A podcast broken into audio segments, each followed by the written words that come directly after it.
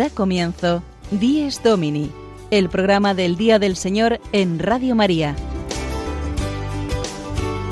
Un espacio dirigido por el Padre Mario Ortega. Un tiempo para compartir la alegría del discípulo de Cristo que celebra la resurrección de su Señor.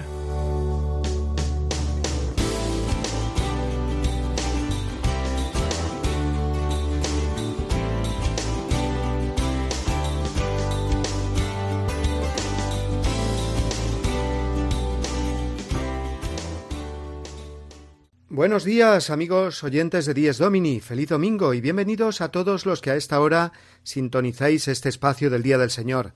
Os saluda como cada semana el Padre Mario Ortega. Estamos en el cuarto domingo de Pascua, que es conocido como el Domingo del Buen Pastor, ya que hoy se lee el Evangelio en el que Jesús se presenta como tal. Aunque la imagen del pastor no resulte ya tan familiar a la mayoría de los que viven en los grandes núcleos urbanos, el Evangelio nos invita a reconocernos como esas ovejas indefensas que sin embargo tienen un pastor del que se pueden fiar. Qué inspiradora, por tanto, para nuestra oración y confianza en Dios la imagen del buen pastor Jesús con la oveja sobre los hombros. No estamos solos ni abandonados en este azaroso mundo. Este domingo nos invita a vivir la alegría de tener un Dios que es pastor bueno, Jesucristo, para el que cada oveja cuenta como si fuese la única, hasta dar la vida por ella. En este Día del Buen Pastor celebramos además cada año la Jornada Mundial de Oración por las Vocaciones. Estamos convocados hoy, por tanto, a rezar en nuestras asambleas litúrgicas, en familia e individualmente, para que muchos jóvenes y no tan jóvenes respondan generosamente al Señor si los llama a una vida de especial entrega a Él, en el sacerdocio o la vida consagrada. De todo ello hablaremos hoy, además de contar con nuestras habituales secciones que ahora pasamos a detallar en el sumario, de nuestro Días Domini de hoy, 22 de abril, cuarto domingo de Pascua.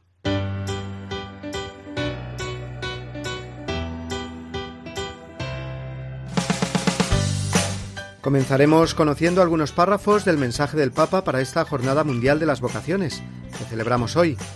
Después, la sección Iglesia en el Mundo nos lleva hoy a recordar a los cristianos de Siria. Será de la mano de nuestros amigos de Ron Reports. Seguidamente el momento de conocer mejor la liturgia, y será el diácono Eduardo Crespo el que nos hablará hoy de la plegaria eucarística. A continuación, guiados por la palabra de Dios, a cargo de nuestra biblista Sonia Ortega.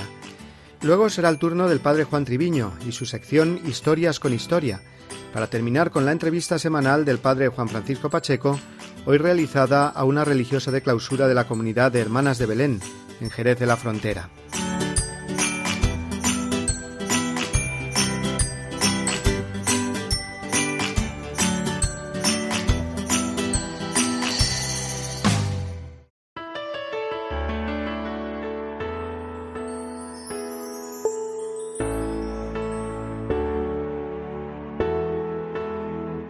Del mensaje del Papa Francisco para la 55 Jornada Mundial de Oración por las Vocaciones. Esta jornada nos anuncia nuevamente con fuerza, no vivimos inmersos en la casualidad, ni somos arrastrados por una serie de acontecimientos desordenados, sino que nuestra vida y nuestra presencia en el mundo son fruto de una vocación divina. La llamada del Señor, cabe decir, no es tan evidente como todo aquello que podemos oír, ver o tocar, en nuestra experiencia cotidiana. Dios viene de modo silencioso y discreto, sin imponerse a nuestra libertad. Así puede ocurrir que su voz quede silenciada por las numerosas preocupaciones y tensiones que llenan nuestra mente y nuestro corazón. Es necesario entonces prepararse para escuchar con profundidad su palabra, prestar atención a los detalles de nuestra vida diaria, aprender a leer los acontecimientos con los ojos de la fe y mantenerse abiertos a las sorpresas del Espíritu. Cada uno de nosotros puede descubrir su propia vocación solo mediante el discernimiento espiritual, un proceso por el cual la persona llega a realizar, en el diálogo con el Señor y escuchando la voz del Espíritu, las elecciones fundamentales, empezando por la del estado de vida. Todo cristiano debería desarrollar la capacidad de leer desde dentro la vida e intuir hacia dónde y qué es lo que el Señor le pide para ser continuador de su misión. La alegría del Evangelio que nos abre al encuentro con Dios y con los hermanos no puede esperar nuestras lentitudes y desidias. No llega a nosotros si permanecemos asomados a la ventana con la excusa de esperar siempre un tiempo más adecuado. tampoco se realiza en nosotros si no asumimos hoy mismo el riesgo de hacer una elección. La vocación es hoy, la misión cristiana es para el presente. El Señor sigue llamando hoy para que le sigan. No podemos esperar a ser perfectos para responder con nuestro generoso aquí estoy, ni asustarnos de nuestros límites y de nuestros pecados, sino escuchar su voz con corazón abierto, discernir nuestra misión personal en la Iglesia y en el mundo y vivirla en el hoy que Dios nos da.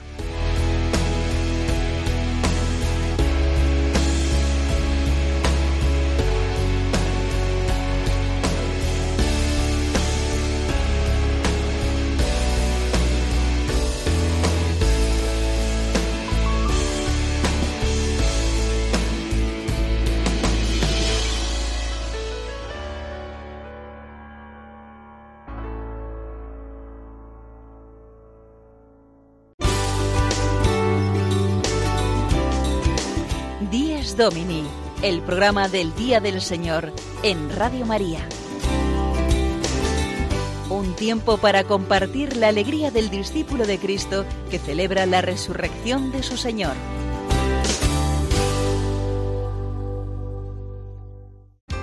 Jornada de oración por las vocaciones y jornada de vocaciones nativas.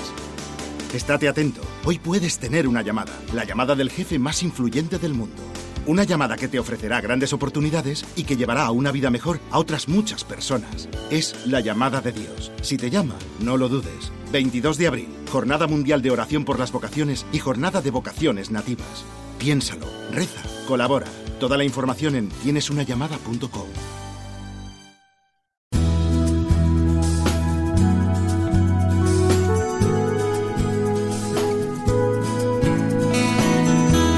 Celebramos nuestra fe.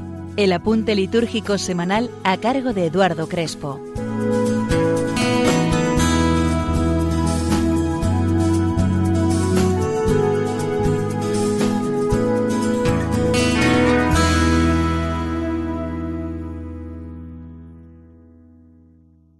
Vamos a adentrarnos en la plegaria eucarística, o también llamada anáfora, centro y cumbre de toda la celebración de la misa.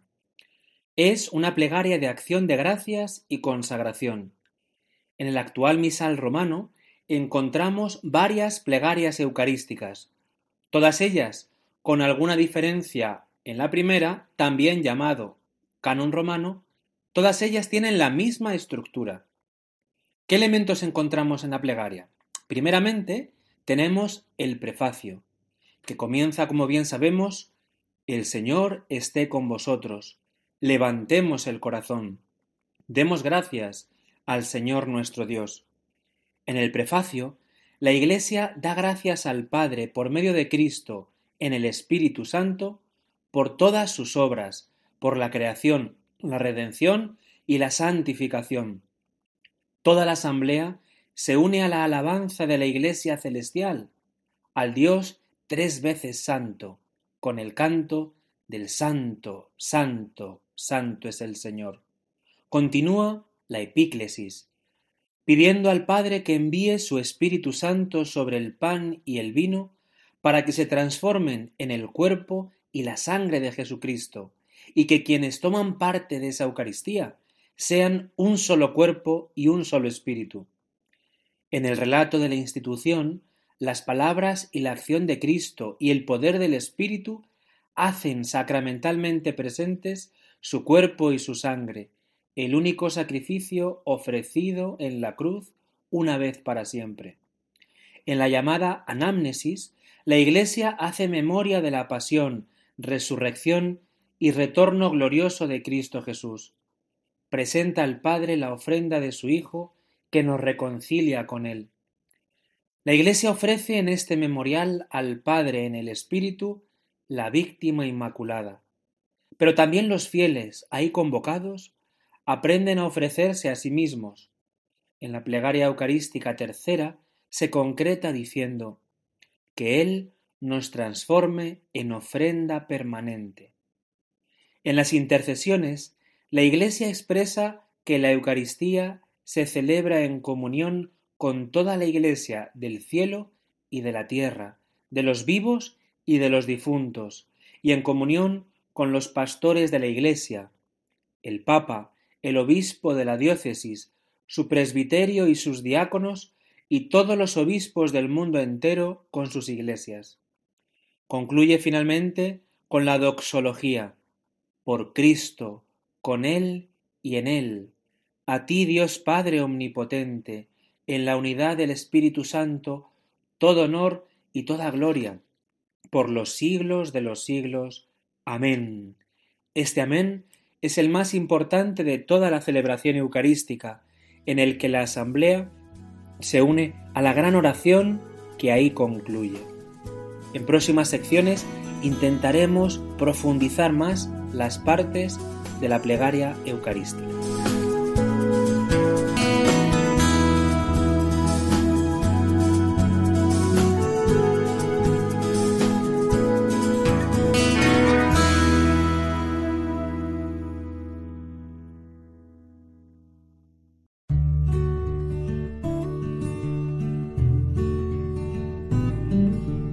Durante el domingo y las otras fiestas de precepto, los fieles se abstendrán de entregarse a trabajos o actividades que impidan el culto debido a Dios, la alegría propia del día del Señor, la práctica de las obras de misericordia, el descanso necesario del espíritu y del cuerpo. Catecismo de la Iglesia Católica, número 2185.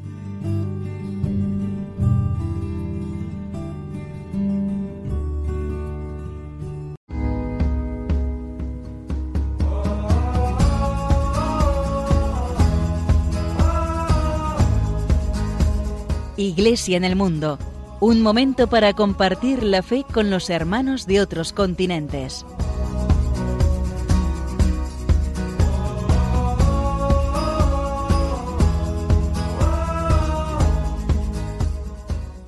Nuestra mirada hacia el mundo se dirige hoy una vez más a Siria, el país del Medio Oriente que se encuentra ya desde hace siete años sumido en el caos de una guerra que no parece tener fin. Siria es uno de los lugares donde primero se predicó el Evangelio, y por tanto los cristianos están allí presentes desde tiempos de los apóstoles. Vamos a escuchar el siguiente servicio que nos ofrecen nuestros amigos de Ron Reports, en el que se entrevista en el que entrevistan al arzobispo armenio católico de Alepo, que nos transmite un mensaje de esperanza. Algunas zonas de Siria vuelven muy poco a poco a renacer de sus propias cenizas. Es lo que ha sucedido con la ciudad de Alepo.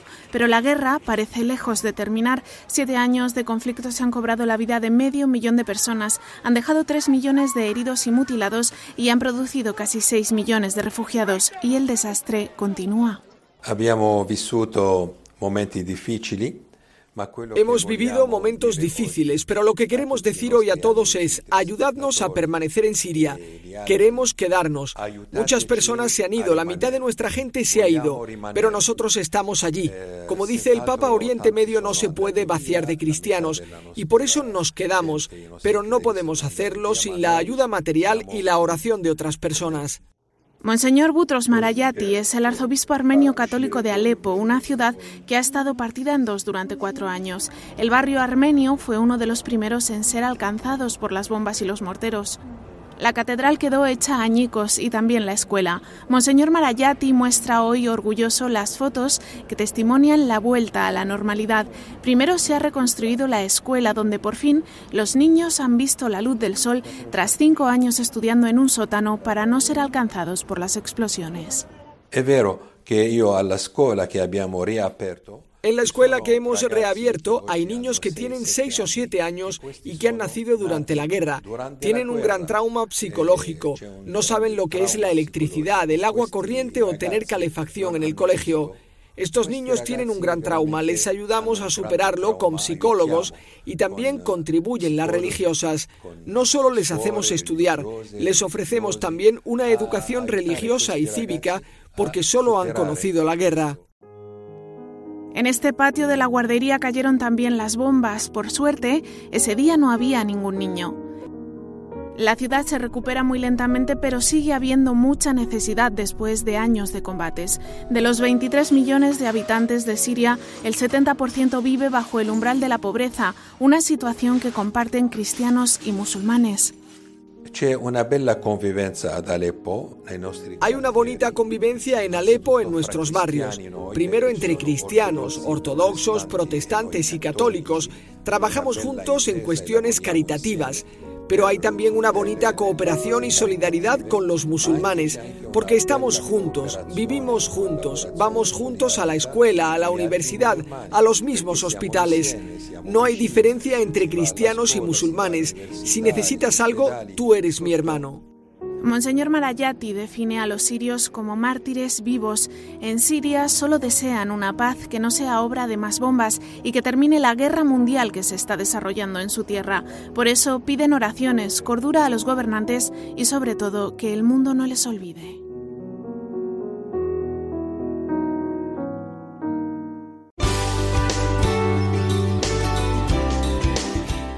Domini el programa del Día del Señor en Radio María.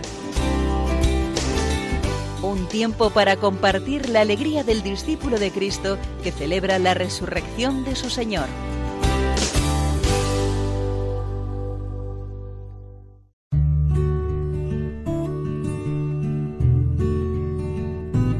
La parroquia es una determinada comunidad de fieles constituida de modo estable en la iglesia particular, cuya cura pastoral bajo la autoridad del obispo diocesano, se encomienda a un párroco como su pastor propio.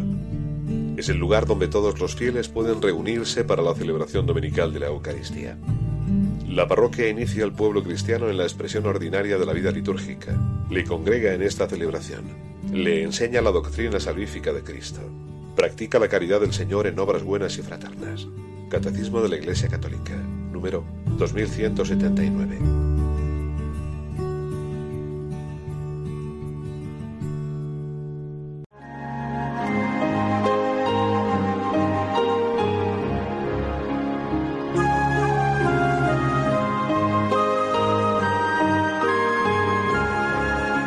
Cristo, alegría del mundo, resplandor de la gloria del Padre. Bendita la mañana que anuncia tu esplendor al universo. En el día primero tu resurrección alegraba el corazón del Padre. En el día primero vio que todas las cosas eran buenas porque participaban de tu gloria. La mañana celebra tu resurrección y se alegra con claridad de Pascua. Se levanta la tierra como un joven discípulo en tu busca, sabiendo que el sepulcro está vacío.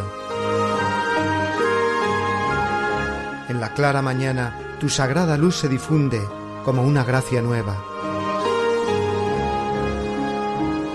Que nosotros vivamos como hijos de luz y no pequemos contra la claridad de tu presencia.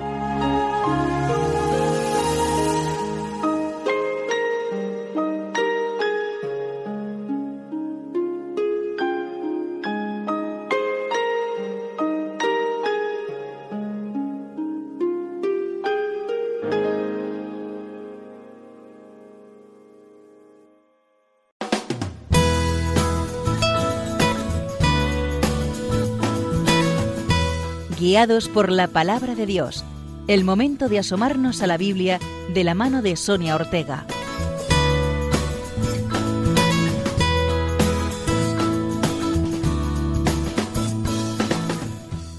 Buenos días, queridos oyentes de Radio María.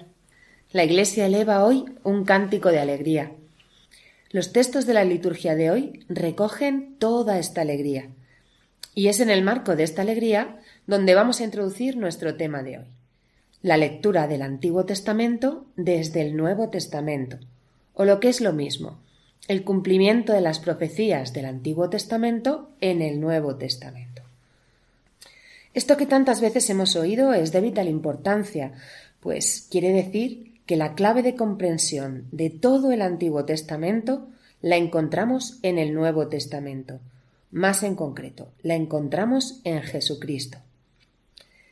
El Antiguo Testamento se interpreta desde la luz del Nuevo Testamento. Si no nos entiende, tenemos experiencia de la dificultad de leer muchas veces pasajes del Antiguo Testamento y no poder entenderlos. Pues bien, Jesús es quien interpreta para nosotros la Sagrada Escritura. Acordaos del pasaje de los dos discípulos de Maús, a los que Jesús fue interpretando la Sagrada Escritura y ellos llegaron a comprender.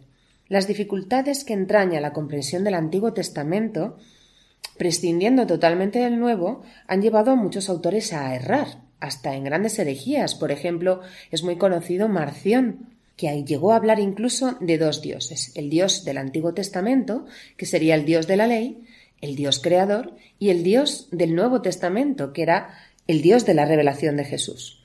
Una herejía. Pero fijémonos hoy en concreto en la primera lectura. Isaías 61, del 1 al 2 y del 10 al 11. La lectura está dividida en dos partes muy claras. La primera parte es muy conocida por todos nosotros. El Espíritu del Señor Dios está sobre mí, porque el Señor me ha ungido. Me ha enviado para dar la buena noticia a los pobres, para curar los corazones derrogados, proclamar la amnistía a los cautivos y a los prisioneros la libertad, para proclamar un año de gracia del Señor. Este versículo es expresamente proclamado por Jesús en el Evangelio de Lucas, donde se nos dice que Jesús volvió a Galilea con la fuerza del Espíritu Santo, y más en concreto llegó a Nazaret, donde se había criado, y en la sinagoga cogió el rollo de Isaías y leyó estos versículos específicamente. Imaginad las caras de los presentes. Cuando una persona lee realmente bien la Sagrada Escritura, parece como que nos llega más, ¿no? Pues imaginaros si es del mismo Cristo del que la estamos escuchando, ¿no? Todos tenían los ojos clavados en él. Él cerró el rollo y dijo Hoy se ha cumplido esta escritura que acabáis de oír. La segunda parte de, de esta lectura hace referencia a tres términos muy semejantes y que conducen una misma línea a través del Antiguo y del Nuevo Testamento, Jerusalén, María y la Iglesia. Desbordo de gozo con el Señor y me alegro con mi Dios. Ante la buena nueva, ante el año de gracia proclamado, la ciudad, la Iglesia, la Virgen María, ¿no? desbordan de gozo. Ya en otra sección veremos un poco más en profundidad esta línea que conduce a través del Antiguo y el Nuevo Testamento. Pero bueno, son muchos los pasajes que hacen referencia a este cumplimiento de las profecías del Antiguo Testamento en Cristo. Por ejemplo, en el libro de Juan tenemos dos, Juan 1 y Juan 5. El primero dice, Felipe encuentra a Natanael y le dice, Aquel de quien escribieron Moisés en la ley y los profetas, lo hemos encontrado, Jesús, hijo de José. Los apóstoles son conscientes de que es Jesús en el que se cumplen todas las profecías. Pero finalmente el texto de Juan 5, que quería mostraros, es el propio Jesús el que certifica y asegura esto de sí mismo. En una controversia con los fariseos, que realmente conocen la ley, son grandes conocedores de la ley, pero no han penetrado profundamente en ella, Jesús les reprocha Estudiáis las escrituras pensando encontrar en ellas vida eterna, pues ellas están dando testimonio de mí, y no queréis venir a mí para tener vida eterna. En el mismo capítulo, en el versículo 45, Jesús les vuelve a decir, Si creyerais a Moisés, me creeríais a mí, porque de mí escribió él. Son muchos los textos que hacen referencia, pero con estos que hemos visto hoy es suficiente. Otro día veremos más. Muchas gracias y feliz domingo.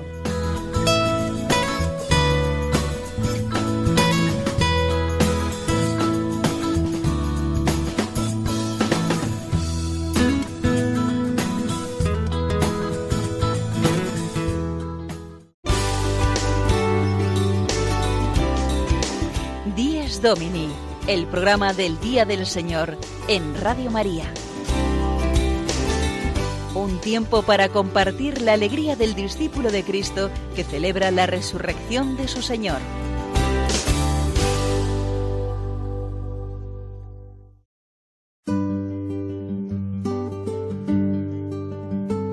Tanto tiempo vacilé en responderte tanto tiempo me llamaste y yo dudé, pero ahora postrado en tu presencia, puedo ver con claridad tu voluntad. Tú me quieres consagrado para siempre, tú me llamas a seguirte hasta la cruz. Sacrificios y oblaciones no me pides Quieres tú mi corazón y yo te lo doy, Señor Jesús. Heme aquí, Señor Jesús, en tu presencia, postrado ante ti, dejo atrás mi confusión y me entrego todo a ti, Señor Jesús. Tómame, transfórmame, quiero ser por siempre santo para ti.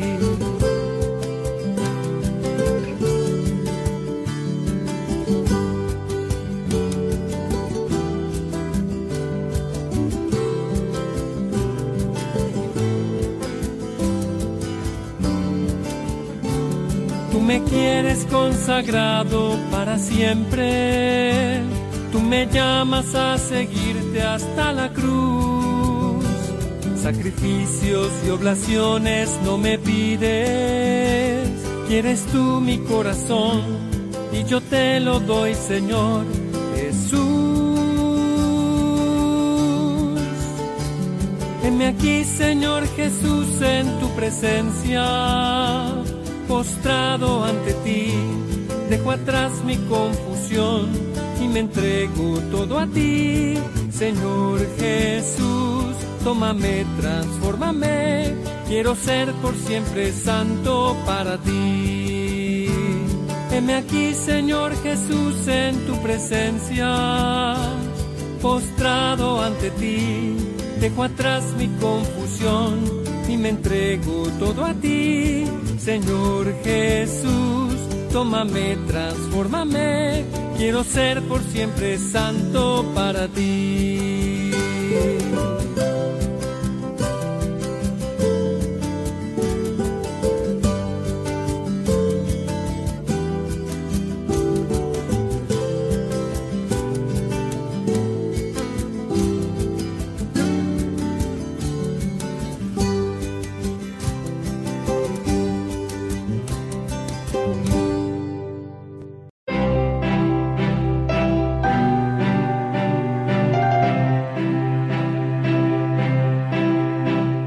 Historias con Historia, una sección a cargo del padre Juan Treviño.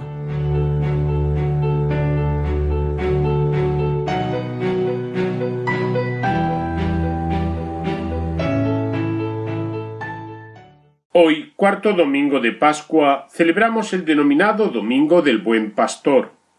Esto surge en relación con la imagen que el mismo Jesucristo utiliza refiriéndose a él mismo como el buen pastor que conoce y da la vida por sus ovejas. Nos acercamos a la realidad del pastoreo en el pueblo de Israel. En la escritura la expresión ganado comprende en el lenguaje hebreo a las ovejas, cabras, bueyes y asnos. Se exceptuaban los cerdos. Las ovejas proporcionaban lana para los vestidos. A veces se comía su carne. En Israel, el rabo, con mucha grasa, se consideraba un bocado exquisito. También suministraba leche y se hacía requesón para los muy pobres. Las cabras eran valiosas para obtener leche y carne. Además, de su pelo se hacían toscos vestidos y con su piel se fabricaban recipientes. Los asnos servían para llevar cargas y para el transporte. Los bueyes se empleaban para arar y en ocasiones especiales se mataban para comer su carne. La vida de los pastores parece ser que experimentaron pocos cambios desde tiempos de Abraham, con el trasiego del pueblo y rebaños hasta los tiempos de Jesús. A pesar de los recintos de piedra que servían de redil, siempre existía el peligro constante de ladrones y animales salvajes, leones, leopardos y osos, hasta que se extinguieron en la zona, lobos, hienas, chacales, serpientes y escorpiones. Por eso el pastor llevaba un callado para levantar a las ovejas si se caían, e iba armado con un garrote de madera.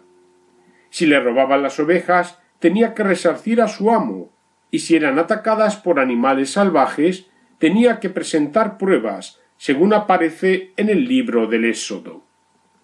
Sirve como ilustración la historia del rey David, quien pastoreaba el rebaño de su padre en Belén. en la batalla del valle de Terebinto, en la lucha del rey de Israel Saúl y el ejército de los filisteos, ante el reto de Goliat, David se ofrece para el combate ante la arrogancia del enemigo y confiado en el Dios vivo.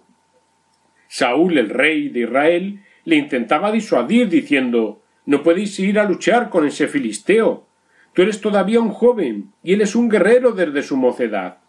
Pero David replicó a Saúl Cuando tu siervo pastoreaba el rebaño de su padre, si venía el león o el oso y se llevaba una oveja del rebaño, yo corría tras él, lo golpeaba y la rescataba de sus fauces.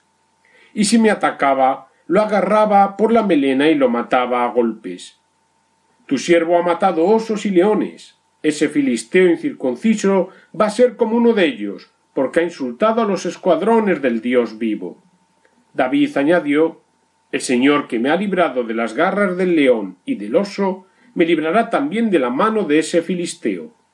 Entonces Saúl le dijo Vete y que el Señor esté contigo. Ya conocemos el final de la historia. El mismo Jesucristo fue testigo de cómo el pastor guiaba a su rebaño, conocía a cada oveja y las vigilaba día y noche. Como en otras ocasiones, de ahí tomaría un rico ejemplo y simbolismo para aplicarlo a su propia persona y misión. Yo soy el buen pastor, yo soy la vid, yo soy la puerta. Por eso, la figura del pastor se asocia especialmente en la Iglesia a quienes Cristo escoge para ponerse al servicio del pueblo, particularmente en el sacramento del orden, obispos, presbíteros, diáconos. Hoy particularmente se pide por estas vocaciones. Añado una noticia histórica muy curiosa que muestra cómo fue acogida y muy querida la imagen del buen pastor en las primeras expresiones artísticas del cristianismo. En una tumba de las catacumbas de San Calisto, en Roma, aparece una bella inscripción de la niña Apuleya, con la indicación que sus padres pusieron Apuleya Crisópolis, que vivió siete años y dos meses. Sus padres hicieron la tumba para su hija queridísima. Lo curioso es que dos símbolos expresan la fe y la esperanza de que Apuleya se encontrase en el paraíso. A la izquierda de la lápida hay un olivo, símbolo del cielo, y a la derecha el buen pastor que lleva la oveja sobre sus hombros, es decir, Cristo que lleva el alma de la pequeña Apuleya al paraíso. Finalmente, alguna propuesta práctica. La oración, especialmente en familia por los pastores de la Iglesia.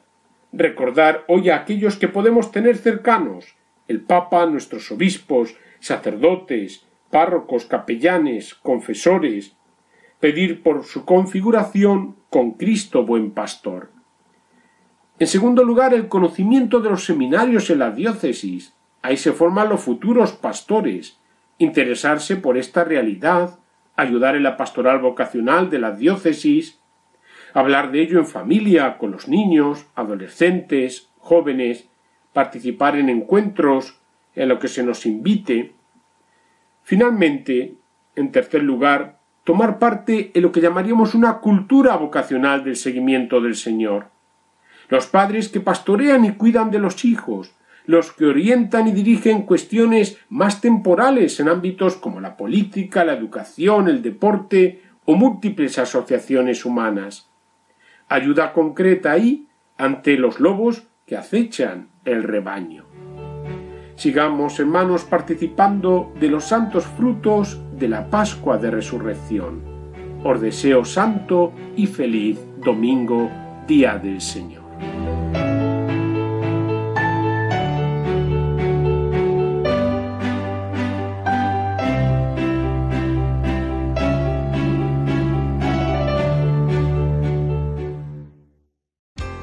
Jornada de oración por las vocaciones y jornada de vocaciones nativas. Estate atento, hoy puedes tener una llamada, la llamada del jefe más influyente del mundo. Una llamada que te ofrecerá grandes oportunidades y que llevará a una vida mejor a otras muchas personas. Es la llamada de Dios. Si te llama, no lo dudes. 22 de abril, Jornada Mundial de Oración por las Vocaciones y Jornada de Vocaciones Nativas. Piénsalo, reza, colabora. Toda la información en tienesunallamada.com.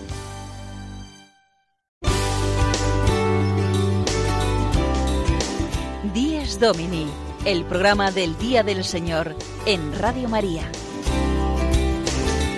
Un tiempo para compartir la alegría del discípulo de Cristo que celebra la resurrección de su Señor.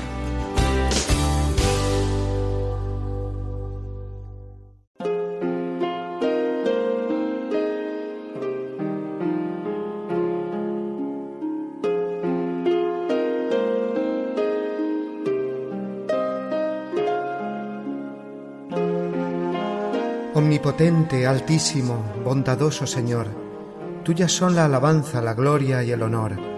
Tan solo tú eres digno de toda bendición, y nunca es digno el hombre de hacer de ti mención.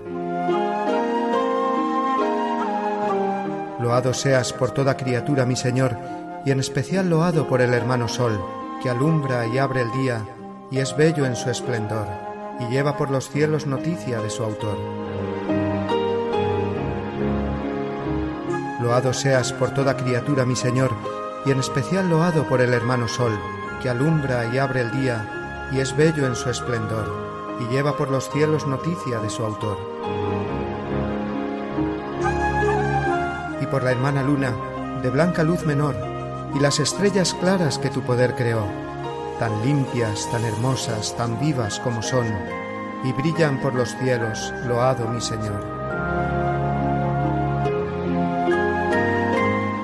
Hermana agua, preciosa en su candor, que es útil, casta, humilde, loado mi Señor. Y por el hermano fuego, que alumbra al irse el sol, y es fuerte, hermoso, alegre, loado mi Señor. Y por la hermana tierra, que es toda bendición, la hermana madre tierra, que da en toda ocasión las hierbas y los frutos y flores de color, y nos sustenta y rige, loado mi Señor.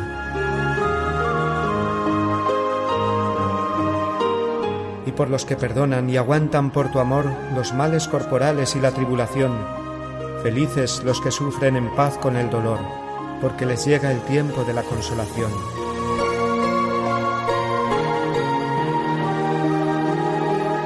Y por la hermana muerte, loado mi Señor, ningún viviente escapa de su persecución Ay, si en pecado grave sorprende al pecador, dichosos los que cumplen la voluntad de Dios.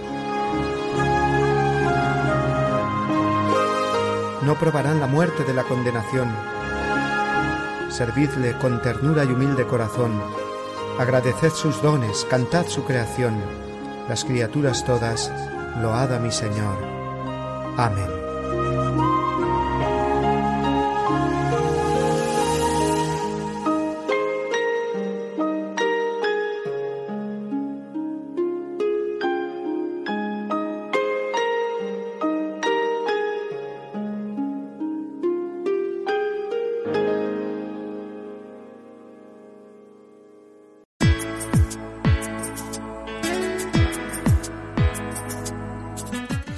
En la Fe, la entrevista de la semana de la mano del Padre Juan Francisco Pacheco.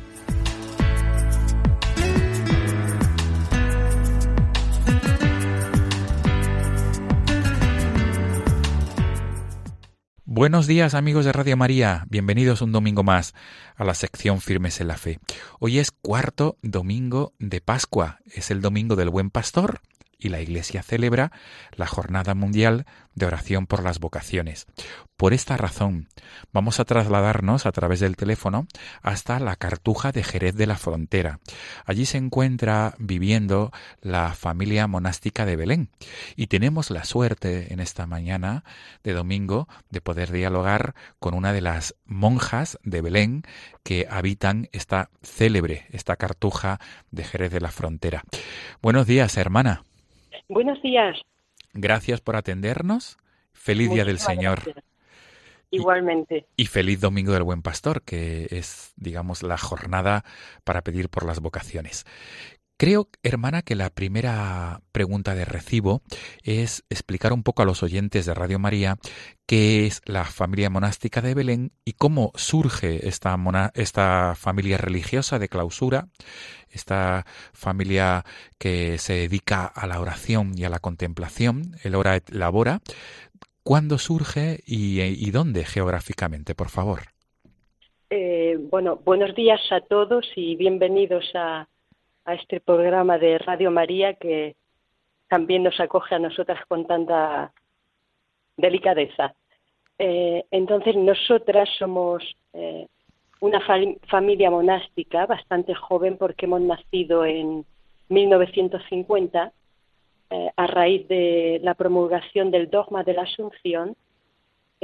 surgió este primer monasterio en, los alrededores de París, en Chambre, es un, una pequeña, un pequeño pueblo donde iniciaron dos hermanas a, a vivir con mucha pobreza eh, y simplemente rezaban el rosario, adoraban el Santísimo y vivían de, del Evangelio.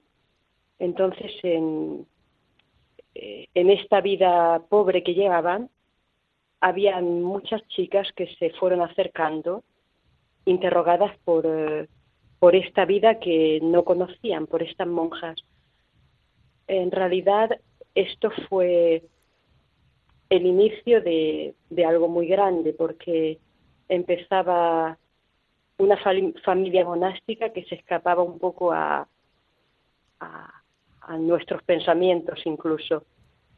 Eh, esta familia surgió como respuesta a, lo que el Papa venía de promulgar, acababa de promulgar de que la Virgen María estaba en el cielo con su cuerpo y con su alma entonces unos peregrinos que estaban allí recibieron en su corazón que tenían que haber comunidades que aquí en la tierra vivieran ya como eh, la Virgen vive en el cielo. Así empezamos a vivir y ahora somos unos 30 monasterios en 15 países de todo el mundo. Y en realidad un día nuestro una jornada es muy sencilla. Nosotras en realidad lo que hacemos es eh, responder a una llamada de Jesús, de Jesús esposo, porque como en la tierra cada hombre tiene derecho a elegir a su esposa, también Jesús hace lo mismo con nosotras. Y no es algo, no es una iniciativa nuestra, sino más bien un misterio de escucha, eh, por eso, al decirle a, Jesús sí, eh, lo que hacemos es darle toda nuestra vida. Eh, desde ese momento estamos como una esposa puede estar pendiente de su esposo, de lo que necesita. Nosotras con mayor razón estamos un poco atentas a mirarlo, a ver lo que quiere, lo que necesita, lo que espera de nosotras. Y esto pues se traduce en, no sé, en darle todo nuestro día y toda nuestra noche. Durante el día vivimos liturgias muy intensas en comunidad, pero también eh, cuando cae la tarde inicia el tiempo, dijéramos, con el esposo en la celda, cada una eh, sola, a solas con su esposo, en el que, eh, centradas con el Evangelio, que es en realidad la palabra, son las palabras que el esposo da a su esposa. Intentamos por medio de la lección divina, de la adoración, de la meditación, intentamos siempre ver qué es lo que Dios espera y quiere de nosotras, sabiendo que siempre lo que Él quiere es lo que desea más profundamente nuestro corazón, mi corazón. Entonces es importante eh, es importante el silencio, es importante la soledad también para precisamente poder escuchar bien. Eh, es, es, evidente, cuando dos personas están enamoradas, buscan siempre estar a solas, no en medio de la gente. Entonces, este mismo misterio lo vivimos nosotras en un, digamos, en un grado mucho más profundo y que escapa a las miradas humanas. Eh, luego, durante el día, esto se traduce mucho, eh, como he dicho ya en la liturgia, en la Eucaristía, que, la Iglesia, eh, como una madre, ha perpetuado y, y cada día podemos participar de ella con la palabra, y lo que es muy importante también, eh, con la intercesión por el mundo entero, porque somos conscientes que no podemos entrar en un monasterio eh, huyendo del mundo, sino al contrario. Lo que hacemos es traernos, sobre todo, no sé, a los que más sufren, a los más pobres, que en realidad los que más sufren y los más pobres somos todos, porque muchas veces podemos vivir de la apariencia con aparente éxito, riqueza, pero la mayoría de las veces el corazón está solo o hay muchos sufrimientos que queremos esconder. Entonces podemos decir que nosotras eh, llevamos ante Dios todo el sufrimiento del mundo sin necesidad de saber detalles, sabemos que lo más importante es que el, hombre sufre y que cada uno necesita un Salvador. Entonces lo que hacemos es interceder con palabras, con cantos, con silencios, con gestos, un intercambio de corazones entre Él y nosotros. Muy bien. Hermana, se nos va el tiempo de esta entrevista que estamos disfrutando sobremanera y no quisiera terminar sin dar a conocer a nuestros oyentes, a nuestros amigos de Radio María, dónde se encuentra la familia monástica de Belén en España. ¿En qué lugares? Eh, en España, en realidad, en nuestro primer monasterio está, eh, fue creo en 1986, en, cerca de Huesca, en la provincia de Huesca. Es el monasterio de Sigena y aquí en la provincia de Cádiz estamos en la antigua cartuja de Jerez de la frontera. Bien, por tanto, en Sigena, diócesis de Barbastro, ¿verdad? Sí. Allí se encuentra el monasterio de las Hermanas de Belén y e igualmente eh, la cartuja de la gaditana ciudad de Jerez de la Frontera, ¿verdad? Sí, sí, sí. Por tanto, dos comunidades de hermanas de Belén en España. Pues eh, se, nos, se nos ha ido el tiempo, hemos disfrutado muchísimo y de una manera muy somera, eh, no me gustaría terminar sin que usted, dirigiéndose a los oyentes de Radio María en esta jornada por, de oración por las vocaciones, se dirija a ellos. No sé, ¿cuál es, desde su experiencia de vida monástica, para todos aquellos que nos, nos estén escuchando esta mañana o después a través del podcast? Eh, no sé, yo lo único que les podría decir es que Jesucristo es una maravilla, que de verdad vale la pena darle la vida porque es lo que estamos esperando en lo más hondo de nuestro corazón todas las personas. Y aunque aparentemente eh, creamos que hay eh, lo que todo el mundo tiene miedo, la obediencia, la castidad, la pobreza, en realidad esto es la riqueza más grande que tenemos y descubrirla vale la pena.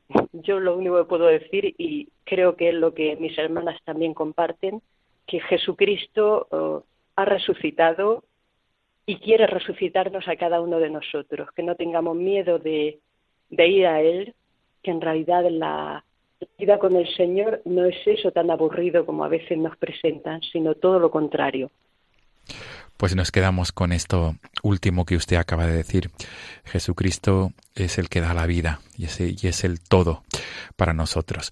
Pues mil gracias, hermana.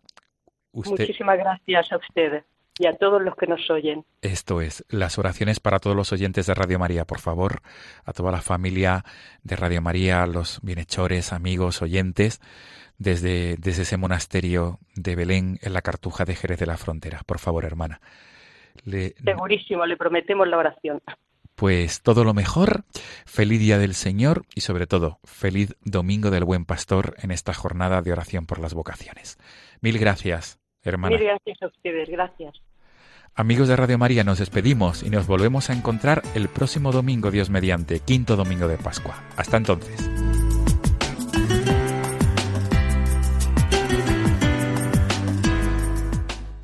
Con esta entrevista a una religiosa de clausura vamos ya llegando al final de nuestro programa de hoy. Pedimos al Señor que haya muchos jóvenes generosos como ella que respondan a la llamada que Dios les hace. Y para ello, si os parece, vamos a hacer juntos una oración, antes de despedirnos, una oración hecha en primera persona para que cada uno de nosotros responda a la llamada de Dios cada día.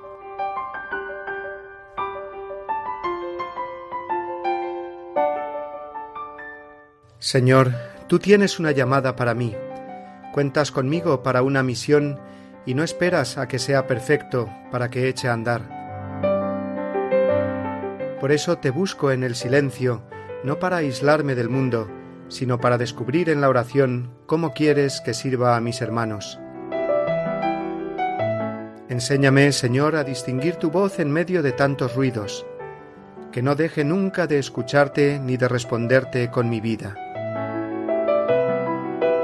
Haz que así muchos en toda la tierra nos convirtamos en protagonistas de esa historia única de amor que quieres escribir conmigo y con todos.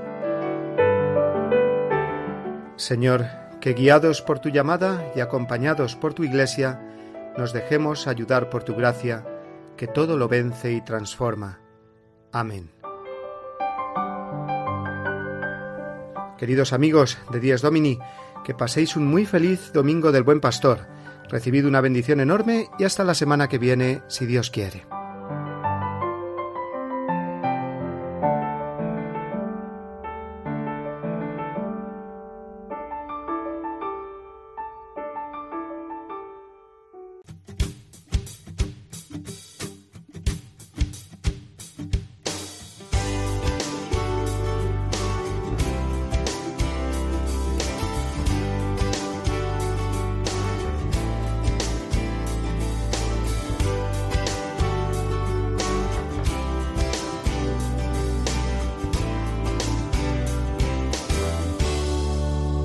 Así termina Dies Domini, el programa del Día del Señor en Radio María.